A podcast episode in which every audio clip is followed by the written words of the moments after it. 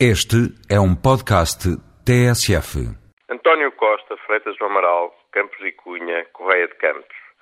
Este é o obituário político depois de três anos de governo de Sócrates. Pode-se gostar muito, pouco ou nada de cada uma das figuras enunciadas. Mas há algo que não se pode negar.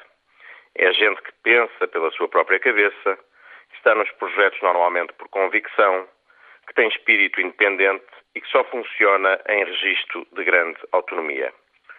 O Primeiro-Ministro diz que todos saíram a pedido próprio.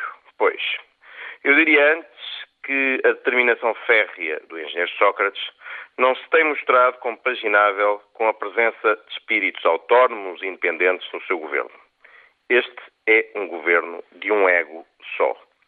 O que mais choca nesta maioria, apenas passados três anos, é a dificuldade em renovar-se e de atrair ao projeto socialista as mentes mais brilhantes da esquerda.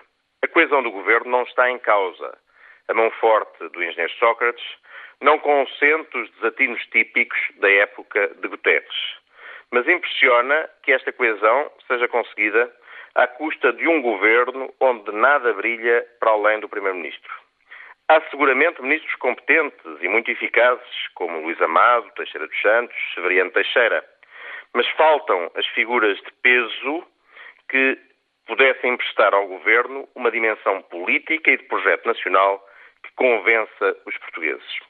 A remodelação feita a semana passada passou ao lado e foi, nesse sentido, uma oportunidade perdida.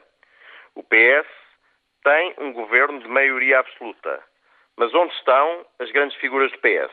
Todas fora do governo. Algumas, caso Manuel Alegre, são mesmo cada vez mais a cara também da oposição.